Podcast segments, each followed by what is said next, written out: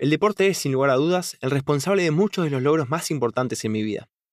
No hablo de consagraciones deportivas, sino del vehículo de muchos aprendizajes, estados mentales, catalizador de proyectos, conexiones sociales, estados de ánimo y alegrías que fueron fundamentales para triunfar en diferentes aspectos de la vida. Como decía anteriormente en Comunicamos más de lo que decimos, la imagen que uno genera en otras personas está relacionada con la manera en la que aquellas personas van a relacionarse con nosotros. No lo digo en un plano superficial ni discriminador, sino como el conjunto de percepciones y con qué tipo de personas nos relacionan sea consciente o inconscientemente. La manera en la que uno va forjando su carácter, sus costumbres, su manera de relacionarse con los demás y la energía que uno disipa socialmente es recibida por la otra persona y resulta trascendental en los encuentros que tendremos con la sociedad. Las experiencias a lo largo de la vida de cada uno son las que van moldeando esta imagen que logramos proyectar al mundo. El deporte es conocido por ser una gran escuela de aprendizaje y usualmente es iniciado a temprana edad. Enseña a quienes lo practiquen una serie de valores y lecciones así como conceptos fundamentales para relacionarse con otras personas y desarrollarse como individuos. El trabajo en equipo, el sentido de pertenencia, el respeto por los adversarios, la disciplina, la constancia, la perseverancia y el sacrificio por un objetivo puntual son algunas de las enseñanzas que deja el deporte. Personalmente siempre hice deporte y le atribuyo fundamentalmente mis ganas por superarme, mi hambre de buscar cada vez más. Al estar en movimiento se liberan endorfinas, que son sustancias que produce nuestro cuerpo para conseguir atenuar el dolor o producir una sensación de bienestar? Es por eso por las que las endorfinas son conocidas también como hormonas de la felicidad, ya que estimulan los centros de placer en el cerebro. Y son la manera más práctica y con menos recursos necesarios para lograr esa sensación de logro. Es científico. Uno hace ejercicio, luego de un tiempo empieza a sentir el cansancio, que se va transformando en fatiga, pero al terminar logra ese estado de bienestar, como orgulloso de haber cruzado esa barrera entre el incómodo o el sufrimiento y el placer. A medida que fui creciendo, fui incursionando en diferentes deportes. En un principio fue el fútbol, porque era el único que practicábamos en el colegio al que iba. Después me cambié de colegio donde conocí el rugby y el atletismo. Encontré en cada disciplina algo que me cautivó y adopté un gran respeto por el deporte en general. Si los pocos que había conocido por esas vueltas de la vida me habían provocado algo tan positivo, los otros tantos que no conozco, por no estar en el lugar adecuado en el momento preciso, seguramente tengan lo propio. Al terminar el colegio en 2005 y empezar la universidad, Seguí con el fútbol porque teníamos un equipo armado con mis amigos. Hoy, 15 años más tarde, sigue vigente y los voy a alentar en cada ocasión que pueda. Costa Molino. Jugué con el Costa 12 años seguidos y nos ayudó muchísimo como grupo de amigos a mantenernos unidos a pesar de los compromisos de cada uno con sus responsabilidades y obligaciones que van en aumento año a año. Durante mi paso por el fútbol, tuve incursiones en el ciclismo de montaña fuera de la temporada regular, entre campeonato y campeonato. Fue en 2010 cuando encontré el running gracias a Martín Rojas Rivera. Al principio fueron unos trotes cortos para acompañarlo moralmente en su búsqueda por bajar de peso, nada que no pudiese soportar por mi trayectoria deportiva durante toda mi vida. Luego la cosa se fue poniendo cada vez más seria. Con el pasar de los años fuimos anotándonos en carreras de calle, con un debut en una carrera de 10 kilómetros en marzo de 2013. Para esta instancia, Martín ya había bajado de 130 kilos a 67, y proporcionalmente tuvo el mismo efecto positivo en sus resultados deportivos. Él siguió entrenando running y yo seguí con el fútbol, compartiendo algún entrenamiento en la semana y con un ojo siempre puesto en el calendario de carreras para ver en qué carrera podía anotarme sin fallar a mi equipo de fútbol en los partidos de campeonato. Martín empezó a superarme en las carreras y su apetito por correr distancias más largas y conquistar nuevos desafíos iba al mismo sentido, ascendente. Fue entonces cuando tomé una decisión personal y la compartí con mi equipo. Quería probarme y ver hasta dónde podía llegar mi cuerpo y mi mente con seis meses de entrenamiento exclusivo de running, sin participar en los partidos de fútbol semanales ni los competitivos de los sábados. Quería experimentar una rutina de entrenamiento diferente, poner a todo mi cuerpo para este deporte en particular y prepararme específicamente para una carrera puntual en el extranjero en mayo de 2016, en la que aprovechamos con Martín para ir a visitar a un amigo nuestro y de paso compartir la pasión por este deporte. Desde un comienzo sentí una unión muy fuerte con el running. Encontré en esta disciplina casi de inmediato un espacio de reflexión en el que notaba que a medida que pasaba el tiempo y los kilómetros, mis pensamientos eran cada vez más claros y más respaldados por un yo más seguro de mis propias capacidades. A medida que los entrenamientos se iban tornando más intensos debido a mi evolución, resultado de entrenamientos planificados y la constancia, iba notando que mis patrones de pensamiento eran cada vez más ambiciosos. Veía con otros ojos los obstáculos que debería superar para lograr mis metas. Cada paso que daba me demostraba que era capaz de soportar cargas más duras y noté que siempre al finalizar un entrenamiento salía más fuerte. Le quité el miedo a los desafíos por el mero nivel de dificultad aparente. Decidí seguir con mi plan de vida, en el que bajo de un plano utópico a un plano real y desgloso el objetivo final en una serie de pasos concretos que debo ir dando para consagrar eventualmente la meta establecida. Simplemente entendí desde un principio que la planificación y la preparación deberían ser más completas y extensas, pero no imposibles. Lo que el deporte fue generando en mí lo transmitía en mi entorno social y se reflejaba en mis capacidades para relacionarme con la gente. Me sentía fuerte, seguro de mí mismo en cuanto a los desafíos a los que me podía embarcar, y esto se traducía en un positivismo en diferentes áreas de la vida, generando una espiral de buenas intenciones y relaciones más sanas con mis amigos, colegas, familia y cualquier persona con la que me topaba. Me sentía bien conmigo mismo y quería ayudar al resto. El trabajo pasó a ser un laboratorio de experimentos. Nos sentíamos seguros y confiados y nos fuimos animando a levantar la vara de nuestras aspiraciones. Al ser una empresa nueva, fundada y administrada por nosotros mismos, no teníamos una cultura organizacional estricta ni conservadora o protocolos específicos para seguir. Éramos los capitanes de nuestro propio barco. Luego de seis meses de running, volví al fútbol y empecé a sentir los efectos de haber estado entrenando para otro deporte. El running me volvió más fuerte, pero no son los mismos músculos ni los mismos movimientos que los utilizados para patear una pelota o hacer un cambio de dirección horizontal. Me lesioné dos veces en un periodo de un mes y medio. Y eso me fue tirando abajo anímicamente al alejarme obligadamente del deporte durante la recuperación. Muy a duras penas estuve un mes sin hacer deporte alguno. Fue un reposo total que permitió recuperarme físicamente y fortalecer mi lado mental. Estaba decidido a volver más fuerte y determinado que nunca. Al recuperarme quise seguir por el mismo camino en que venía, agregando dos disciplinas más. Desde hace unos años que quería participar de un triatlón. Consiste en realizar tres disciplinas deportivas en orden interrumpido. Natación, ciclismo y carrera a pie. Y sentía que con el entrenamiento de running que había estado haciendo durante los últimos meses, había desarrollado una mente apta para poder encarar nuevos desafíos. Fue en el triatlón cuando la cosa se puso seria. Para poder terminar una carrera luego de nadar, andar en bici y cerrar corriendo, el entrenamiento debe ser muy completo para evitar un abandono prematuro, cualquiera que fuese la distancia del triatlón. Existen diferentes distancias, de las cuales las siguientes son las más comunes. Sprint, 750 metros de natación, 20 kilómetros de ciclismo y 5 kilómetros de pedestrismo. Olímpico, 1500 metros de natación, 40 kilómetros de ciclismo y 10 kilómetros de pedestrismo. 70.3 o medio Ironman, 1900 metros de natación, 90 kilómetros de ciclismo y 21,1 kilómetros de pedestrismo y el Ironman. 3.800 metros de natación, 180 kilómetros de ciclismo y 42,2 kilómetros de pedestrismo o una maratón completa. Es un deporte que fortalece mucho la cabeza porque las consideraciones que se deben tener no son pocas. Se deben planificar los entrenamientos en armonía con los objetivos buscados, organizando la agenda para poder incluir todas las disciplinas sin llegar a causar fatiga o sobreentrenamiento. Organizar la agenda incluye las responsabilidades laborales y la vida social, como también el descanso. Una cosa es entrenar las disciplinas por separado y otra muy distinta es unirlas todas en un mismo día de competencia sin la posibilidad de parar entre una y otra. Uno aprende a conocer su cuerpo y sus límites, dosificando sus esfuerzos para llegar de la mejor forma al final de la prueba. Esto lo lleva a uno a realmente adentrarse en el mundo del triatlón. Si no se embarca de lleno en este deporte, lo más común es pasarla realmente mal en las competencias y abandonar en el corto plazo. Mi paso por los distintos deportes sigue una misma lógica y un único objetivo, lograr mantener la llama encendida de la superación constante. A medida que los demás ámbitos de mi vida iban mutando, también lo hicieron mis ánimos, mis intereses y mis posibilidades físicas. Con esto me refiero a que no fui probando diferentes deportes en busca de uno que me entusiasme, sino que cada uno fue el indicado para exponenciar mis capacidades y mis ánimos en determinados momentos de mi vida. Disfruté y practiqué cada uno al máximo de mis posibilidades y jamás con arrepentimiento, con el paso de los años volví al running, enfocándome en la actualidad en esta disciplina para seguir creciendo en lo que era mi fuerte de las tres disciplinas que componen un triatlón. ¿Por qué corro?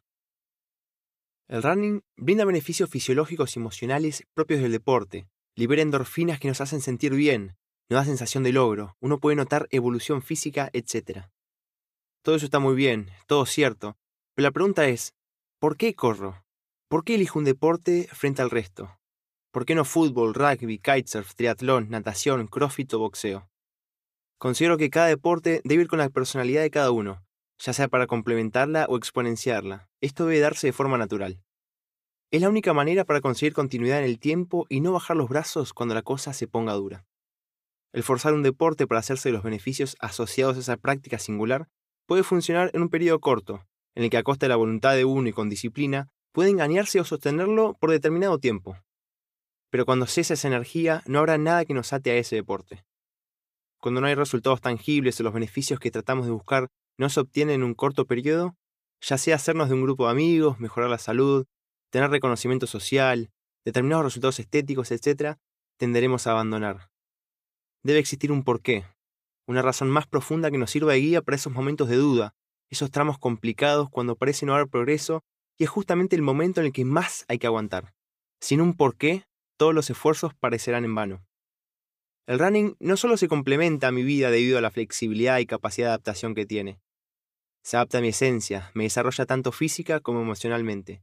Es mi personalidad plasmada en ejercicio, es mi fuente de inspiración en cada meta que me propongo. Es el aliado perfecto para subir la vara día a día y capitalizarme anímicamente de la conquista de cada desafío. Son aprendizajes y enseñanzas diarias con bajo índice de riesgo y altísima retribución. Es mi dosis diaria de satisfacción, es el punto en el horizonte que mantiene mi vista al frente y motivado. Estas son algunas de las razones por las que corro. Siento que recién estoy indagando en este mundo porque me siento intrigado y expectante a más descubrimientos y experiencias. Es un todo que me mantiene alerta y a la vez tranquilo, logrando ese tan ansiado equilibrio. Empezar con el pie derecho. Para que la práctica del deporte pueda brindarnos todos sus beneficios, se deben tener ciertas consideraciones que no son del todo obvias para los recién iniciados. Como en todo en la vida, más no siempre es mejor. Para empezar, se debe tener una idea clara de cómo nos encontramos físicamente y para este caso un estudio completo con un médico clínico es fundamental. El médico nos mandará a hacernos estudios de sangre y orina y un electrocardiograma de esfuerzo para saber cómo estamos internamente y darnos el apto para practicar un deporte sin que esto suponga un riesgo para nuestra salud. Luego, es fundamental acercarse a alguien que ya haya estado corriendo y tengamos como referente en el tema. Puede ser un amigo, un entrenador o alguien que nos hayan recomendado. Correr es de las actividades más sanas que existen para el cuerpo humano. Lo venimos haciendo hace millones de años, pero debemos hacerlo paulatinamente sin sobrepasarnos de entrada porque podemos encontrarnos frente a una sobrecarga que terminará en lesiones y por consiguiente una desmotivación que nos puede alejar de la práctica sana de este hermoso deporte. Luego de saber que estamos aptos para correr y que hayamos hablado con alguien que nos oriente en cuestiones de planificación de este deporte, aplica un tercer elemento muchas veces inadvertido por el recién iniciado, pero de gran implicación para lograr una buena práctica y evitar lesiones. Se trata de la indumentaria en general y el calzado en particular. El calzado deportivo no debe elegirse al azar, ni por estética ni por renombre. El mejor calzado es aquel correspondiente al tipo de pisada de cada persona, aquel que se adapte al tipo de uso que el corredor le dará y aquel que con un uso inteligente pueda mantener por más tiempo las características para las cuales fue fabricado. A grandes rasgos hay tres tipos de pisadas, neutra, pronadora aquella que pisa con mayor fuerza en el lado de adentro, y supinadora, con mayor fuerza en la zona posterior del pie. Un estudio de pisada dará la información necesaria para saber cómo reacciona nuestro cuerpo al impacto que genera el correr y por consiguiente nos orientará hacia qué calzado utilizar.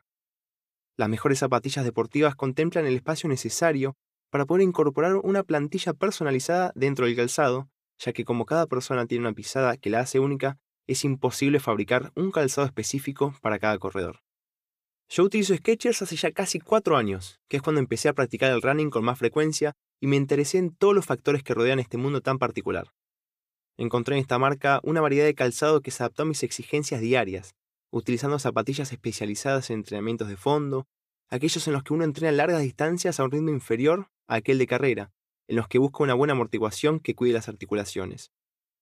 Las zapatillas de carrera son usualmente más livianas, con menos amortiguación y con tendencia hacia una pisada más agresiva en busca de velocidad. Estas zapatillas pueden utilizarse en los días de pasadas cortas y cambios de ritmo, donde uno intenta imitar los ritmos que buscará el día de la carrera. Y así sucesivamente pueden encontrarse infinidad de modelos de calzado especializado, carreras de montaña, entrenamientos de medio fondo, ideales para triatlón, para invierno o verano, para pronadores, para footing, yoga, gimnasio, etc. A medida que uno se va adentrando más y más en cuestiones de calzado, empieza a valorar sus características internas y externas. La capellada externa es aquella que nos mantiene el pie fresco, ventilado en verano e impermeable en época de frío y lluvia. La media suela es aquella que nos cuida las articulaciones, la que absorbe el impacto de la pisada, para lo cual es muy importante entender para qué sirve cada tipo de calzado y darle el tiempo a que se recupere luego de cada uso. El poder contar con más de un par nos permitirá dejar que esa media suela se recupere y vuelva a su estado original para darle una mayor vida útil. Pasé por todas las distancias, desde 10 kilómetros, 21, 42 kilómetros, carreras de aventura, triatlón olímpico y hasta medio Ironman. Hoy me encuentro dedicado a carreras de entre 10 y 21 kilómetros, buscando cada vez más velocidad, para lo cual es fundamental un buen calzado que responda con eficacia a cada tipo de estímulo que busco en mis entrenamientos. El deporte aplicado a la vida. Aplico las enseñanzas de los distintos deportes a mi vida personal y profesional. Soy una persona orientada hacia objetivos y tengo incorporado el hábito de organizar mis actividades y tareas para poder llegar de la mejor manera a cumplirlos. Simplemente creo que debo tener un objetivo en la mira para poder estar más enfocado en el presente y hacer todo lo que esté a mi alcance en el momento actual. En el plano social, entiendo que los logros en equipo son más importantes que los individuales y que sin la ayuda del resto es muy difícil conseguirlos. Siempre alguien tiene que ver, aunque solo sea alguien extendiendo una mano o una palabra de aliento. El reconocer esto te hace una mejor persona, ya que para poder trabajar en equipo, uno debe interesarse genuinamente por el bienestar de los demás integrantes, logrando así una unión de grupo mayor, más consolidado. Puede sonar cliché, pero es así. Incluso los logros personales dependen de muchas más personas de las que uno cree. El pensar que no es así va a llevar a una actitud arrogante, en la que uno piensa que puede hacer todo por su propia cuenta y eventualmente los resultados dejarán de ser los mismos, o por lo menos no llegarán a ser lo que pudieron haber sido. La disciplina que enseña el deporte es una gran virtud si se la transfiere a otros aspectos de la vida. Esta lleva al orden y a mantenerse firme con sus compromisos. Ser disciplinado consiste en seguir una serie de patrones, horarios, tareas o demás que hayan sido establecidos de antemano donde se analizó todo lo que debería hacerse para poder llegar a donde se quiere llegar. El mantener una disciplina hará que libremos nuestra cabeza de la responsabilidad de sopesar si algo debe hacerse o no. Eso ya está definido de antemano, ahora solo resta cumplir. La disciplina lleva a la constancia y la constancia al éxito. Ahora entreno cada mañana antes de entrar a trabajar. Si bien no todo el mundo tiene los mismos compromisos ni obligaciones por las vueltas que da la vida, no resulta imposible ni escabellado creer que todos pueden hacerse un momento para salir a estirar un poco las piernas y activar el cuerpo antes del día laboral. Puede ser incluso una combinación entre medio de transporte, camino al trabajo, ir en bicicleta, estacionar el auto unas cuadras más lejos, caminar hasta el tren, etc. La imaginación y las ganas serán los únicos condicionantes. Encontré en mis entrenamientos matutinos una recarga de energía superior a la de las sesiones por la tarde o por la noche. Por un lado, el cuerpo no acarrea el cansancio acumulado por la jornada laboral, sea por haber estado sentado en una silla de escritorio, de lado a lado atendiendo un negocio, recibiendo gente o parado todo el día en una obra. Y por el otro, tiene el condimento emocional. Al lograr la primera conquista, ni bien comienza el día. Es una sensación de logro que perdura y sin duda lleva a lograr nuevos logros durante todo el día. Activar el cuerpo con ejercicio desentumece las articulaciones, hace circular la sangre, oxigena los pulmones y desintoxica el cuerpo. Todo esto se traduce en un cuerpo más sano y con más vitalidad para encarar el día, sin nombrar la cuota de alegría generada por la liberación de endorfinas. Existen veces en que gente que me conoce se acerca a preguntarme cómo arrancar o de dónde sacar las ganas para poder entrenar. Yo siempre digo lo mismo. Hay que verlo no solo por el lado de los beneficios que te brinda tanto a nivel anatómico como fisiológico, sino también como social y emocional. El poner todo en la balanza siempre va a dar positivo para el lado de la práctica de un deporte. Hay personas a las que no les cuesta madrugar y salen a entrenar temprano por la mañana, o que al llegar al trabajo comen algo rápido y salen. Existen también aquellos otros que necesitan un empujoncito mayor, e incluso un acompañamiento en la travesía para que no pierdan el rumbo cuando las fuerzas flaquean. Para este último grupo recomiendo que se lo propongan como un desafío, paso a paso, de menor a mayor, para que el efecto satisfactorio perdure en el tiempo, que le sea fácil y rápido alcanzar nuevos logros y romper nuevas barreras. El obtener resultados desde el comienzo nos va a motivar a seguir intentándolo y el mantener una continuidad va a provocar que seguir haciéndolo sea más fácil, porque el cuerpo se va acostumbrando y desaparece el miedo a la incertidumbre o a lo desconocido. Es una cadena de beneficios exponenciales. Recomiendo también que se unan a algún grupo de entrenamiento o hagan de sus objetivos algo público, aunque sea por lo menos con unos pocos o con tan solo una nota en la heladera. De esta forma, el compromiso es mayor y sopesarán otros factores a la hora de dudar si dejar o no. Todos somos diferentes y es lo lindo de la diversidad. Lo importante es reconocerlo y saber pedir ayuda. Siempre habrá alguien interesado en ser cómplice del bienestar de otros. Cuando el quedar vacío es lo que te llena. El balance de fin de año es necesario para tener una visión general y periférica de lo que fuimos viviendo en micromomentos durante los últimos 12 meses. Mirando desde arriba con una cuota analítica, comparando lo que nos propusimos contra lo que realmente hicimos, es fundamental para identificar los puntos altos y los aprendizajes, para ir calibrando la mira para futuros años. Nos abre los ojos en un montón de aristas de la vida, con la posibilidad de seguir construyendo el camino que queremos. Voy a relatar lo que fue mi último año deportivo.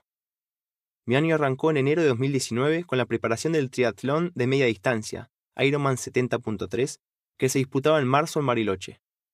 Fueron tres meses de disciplina y entrega para con un objetivo que un año atrás había postergado por asuntos personales. Ya había aprendido que las cosas importantes se hacen de a una por vez, y esta no fue la excepción. Lo di todo, y el resultado fue gratamente satisfactorio. Un camino mucho más gratificante que la llegada. Desde que tengo uso de razón me las ingenié para mantenerme siempre al borde del abismo en cuanto a lo que mi zona de confort respecta. Y para lograr esto se deben explorar desafíos en nuevas áreas o subir la vara en los ya conquistados. Soy adicto a los desafíos. Amo todo lo que traen aparejados. La planificación previa, la preparación física, la mental, la organización y ensamble de todas las áreas de la vida para intentar descuidar el equilibrio lo menos posible, la progresión y consecución de objetivos parciales, los nervios previos a la competencia, la lucha interna en las carreras, la conquista del objetivo y por sobre todo el aprendizaje durante todo el recorrido. El 10 de marzo alcancé un objetivo que tenía en la cabeza hace un tiempo ya, y que por cuestiones de equilibrio emocional y cuidado de relaciones personales tuve que posponer hasta este año. La vida siempre te da revancha. Está en no estar abierto a tomar esa oportunidad y poder redimirse. Yo me había anotado a principios de 2017 para correr el 70.3 Bariloche, medio Ironman que consta de 1,9 kilómetros de nado 90 kilómetros de ciclismo y 21,1 kilómetros de pedestrismo, en marzo de 2018. Pero 2017 resultó ser un año bisagra en el que más de cinco amigos se casaron con sus respectivas parejas y para mediados de año un amigo me informó con una sonrisa ineludible que él también le había propuesto casamiento a su novia. Luego de felicitarlo, le pregunté ¿en qué fecha? A lo que me respondió, marzo de 2018. A los dos segundos me cayó la ficha y le pregunté ¿qué día de marzo? Inefectiblemente, era el 10 de marzo. Opté por ir al casamiento y arriesgarme a perder el cupo de carrera, que además de su peso emocional, es una carrera muy cara que no permite reembolsos. Tres meses después de la carrera me contacté con una persona de organización para la cual yo había trabajado como voluntario en la primera carrera de Ironman en la Argentina en marzo de 2016. Le expliqué mi caso y me prometió ponerlo sobre la mesa en la próxima reunión de directorio. Al mes me ofrecieron el cupo totalmente gratuito para correr la segunda edición del 70.3 Ironman Bariloche en marzo de 2019. Se abrió una ventana y no iba a desaprovecharla. Mi 2018 fue un año marcado principalmente por el enfoque y crecimiento de un mate en el mercado local. En septiembre corrí la maratón de Buenos Aires y me volvió a picar el bichito competitivo, el bichito del enfoque y crecimiento, pero en el ámbito deportivo. A partir de diciembre empecé a preparar la carrera de Bariloche con Oscar Anchubidart, mi antiguo entrenador allá por 2017. Oscar es una persona muy analítica y fanática del compromiso de sus atletas.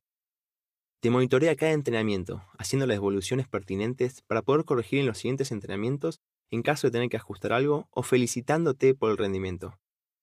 Era lo que necesitaba para encarar la preparación de 70.3 con el poco tiempo con el que contaba. Lo bueno es que Oscar ya me conocía, y necesitaba únicamente ver mi nivel de fitness para saber cómo programar el entrenamiento. Desde el día 1 yo me había comprometido conmigo mismo a respetar el 100% del plan. Porque el momento en el que abandonamos la disciplina, es decir, dejamos de cumplir con lo que nos habíamos propuesto para determinado momento originalmente, ya estamos sacando la vista del objetivo, el programa pierde credibilidad y deja de ser eficiente. El sacrificio puede medirse en distintos matices.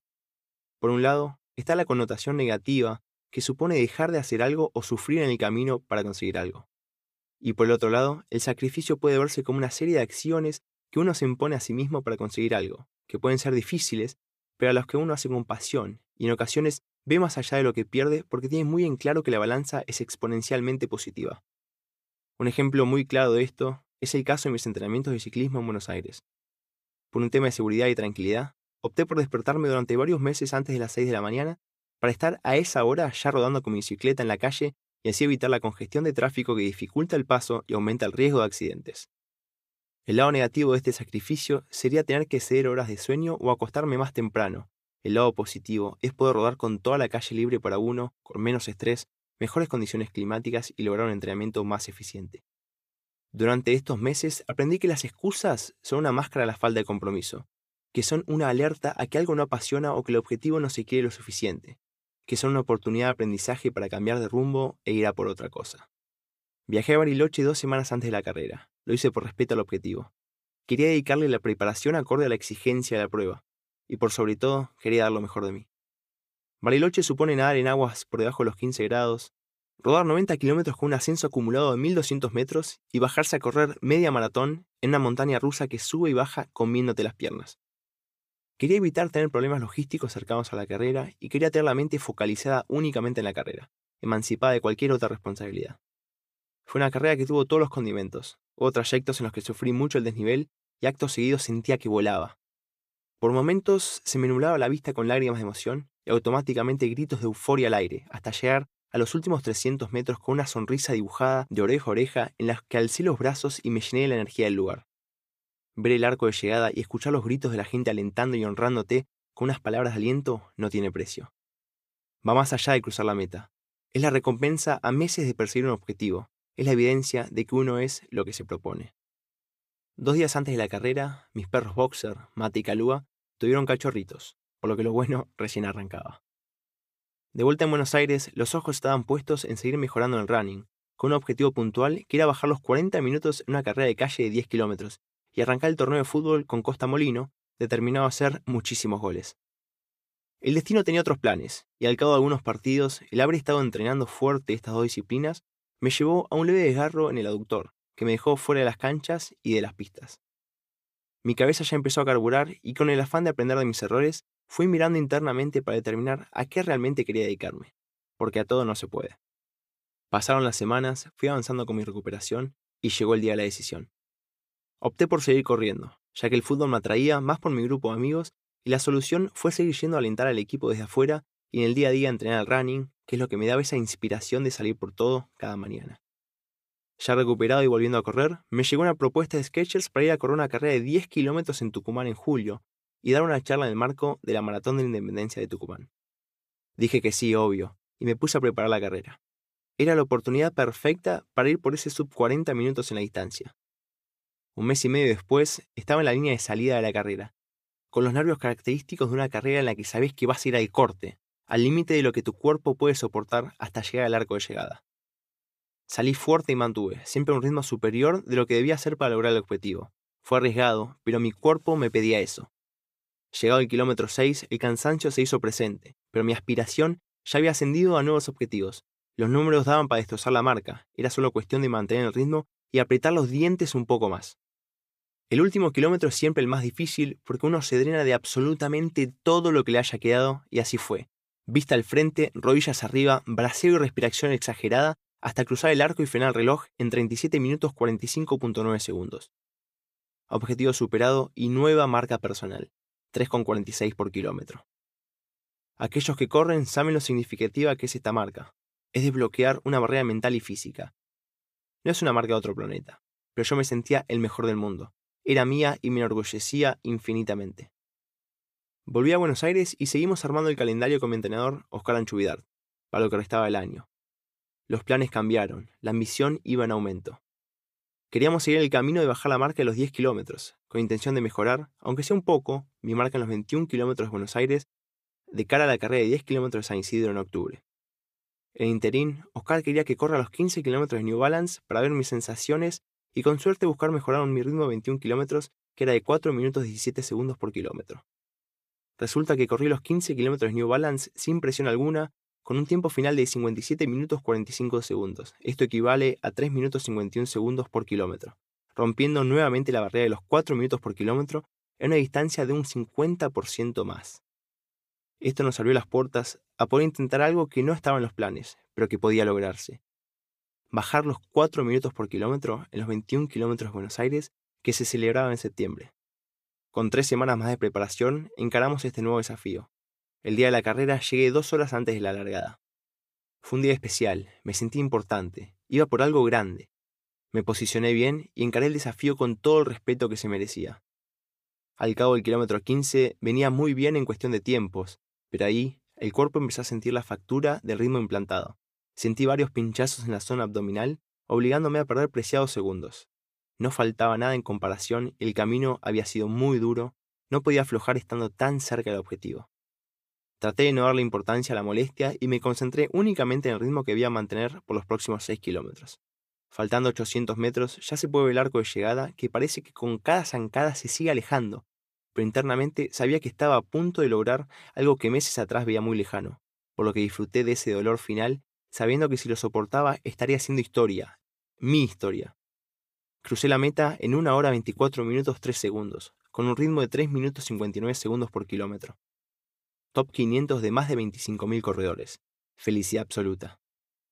Antes de terminar el año, volví a bajar la marca de 10 kilómetros en los 10 kilómetros de San Isidro por un segundo, un segundo que vale oro. También obtuve un onceavo puesto en los 10 kilómetros de Nordelta, un día de muchísimo calor, corriendo abajo de los 3 minutos 53 segundos por kilómetro. Y cerramos el año con debut en pista y mi primer victoria en una carrera. Dejando todo, terminando vacío. Finalizar de esta manera es lo que a mí me da esa sensación de entrega absoluta.